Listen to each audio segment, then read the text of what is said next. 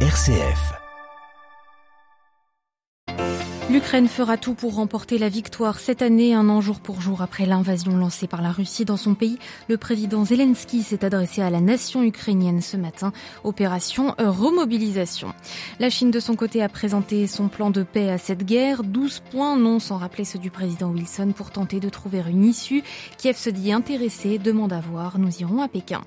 365 jours de guerre et 114 appels du pape François pour la paix en Ukraine.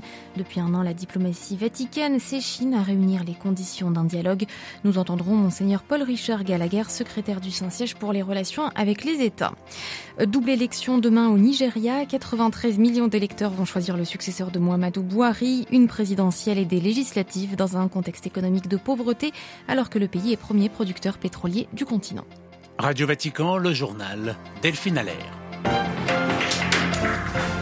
Bonjour, il y a un an jour pour jour, l'armée russe envahissait l'Ukraine. Pour le président russe, c'était le début d'une opération militaire spéciale visant à libérer son voisin des néo-nazis. Pour les Ukrainiens, le début d'une guerre de survie.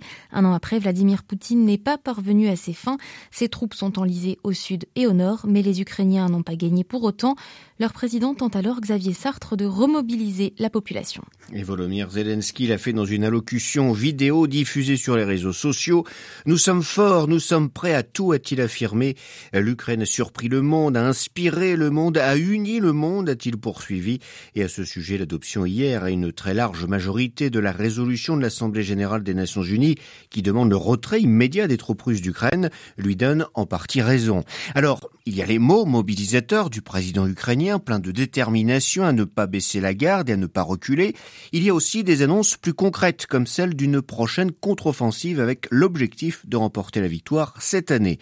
Pour cela, et Volodymyr Zelensky l'a suffisamment répété au cours de cette dernière année, il faut des armes à l'Ukraine, notamment des chars lourds. La Pologne a annoncé avoir livré les premiers Léopard 2 à l'armée ukrainienne. Hier, l'Espagne a dit espérer en livrer une dizaine dans les prochains mois. Quant à la livraison d'avions de chasse, le débat est en cours parmi les Européens. Au terme de cette première année de conflit, pas un mot cependant n'a été dit sur d'éventuelles négociations, sur une éventuelle issue diplomatique. Il n'y a que la guerre, guerre quasi existentielle pour Kiev qui se définit, Delphine, comme le bouclier de l'Occident face à la Russie. Merci beaucoup. Xavier Sartre, la capitale ukrainienne où se trouve ce matin le Premier ministre polonais, nouveau, nouveau signe clair de soutien après la visite de Joe Biden à Kiev et Varsovie plus tôt cette semaine. En ce jour anniversaire, Washington annonce renforcer ses sanctions contre la Russie.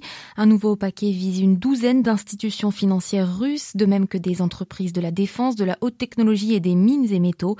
Toutes ces compagnies se verront interdire d'acheter des articles tels que des semi-conducteurs fabriqués aux États-Unis.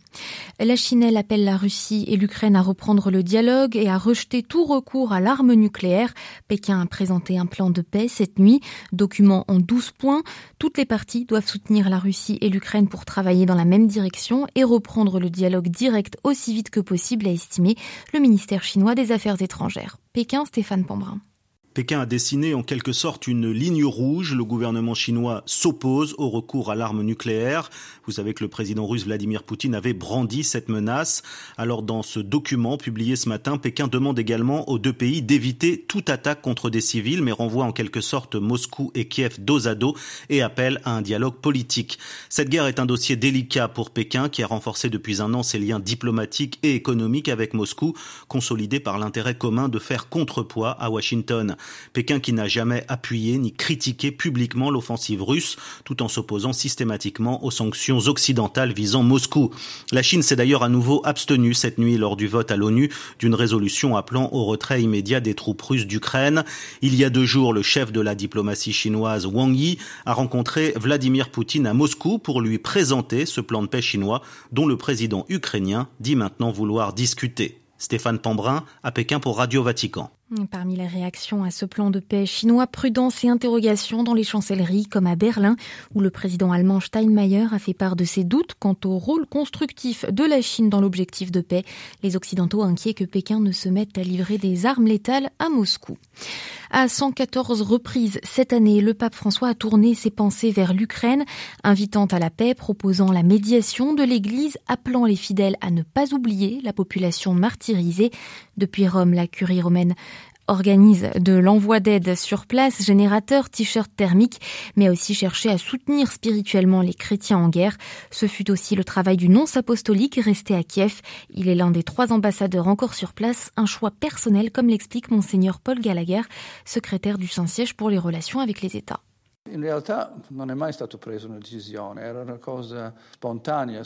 En fait, aucune décision n'a été prise. C'était une chose spontanée. Nous sommes tous très fiers de Monseigneur Visvaldas qui accomplit cette mission avec un grand courage, une grande détermination avec ses collaborateurs. Cela fait partie de la tradition de notre diplomatie.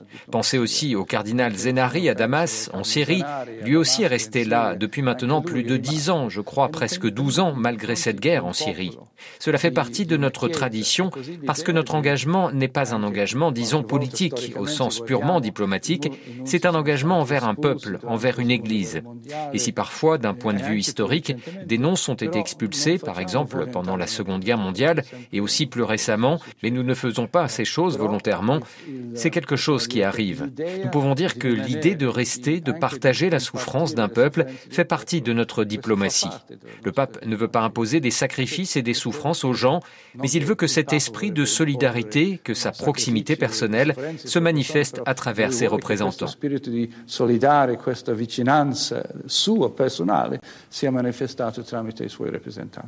Des propos recueillis par Svitlana Durovic de la rédaction ukrainienne de Radio Vatican.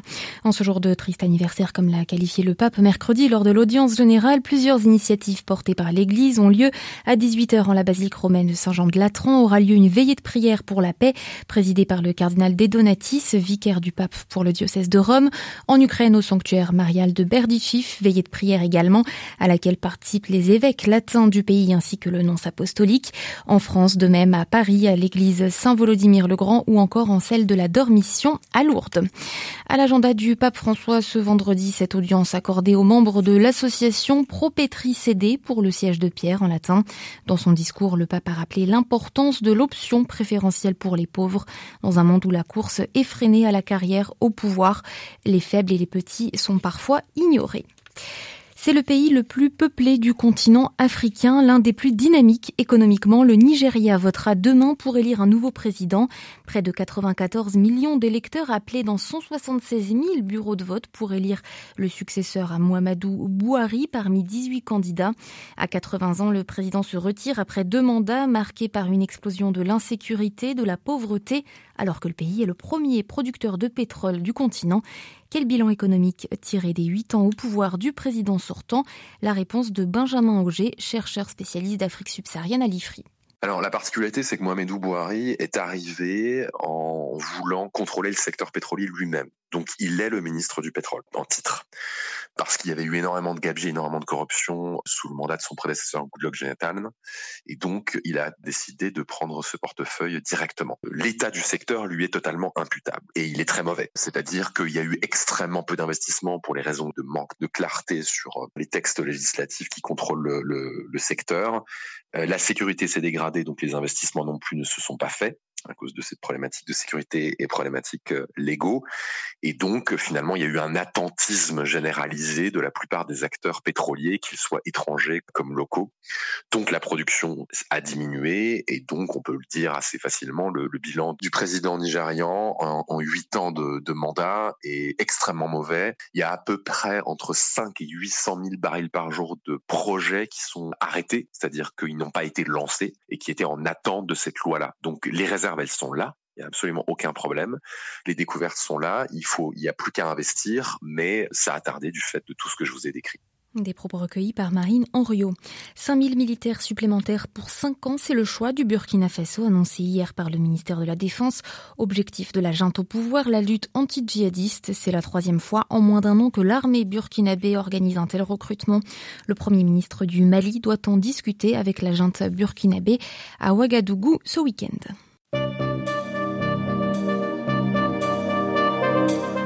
Ainsi s'achève ce journal. Merci de l'avoir écouté. L'actualité du Saint-Siège et du monde revient à 18h en direct de Rome. Elle vous sera présentée par Xavier Sartre. Excellente journée.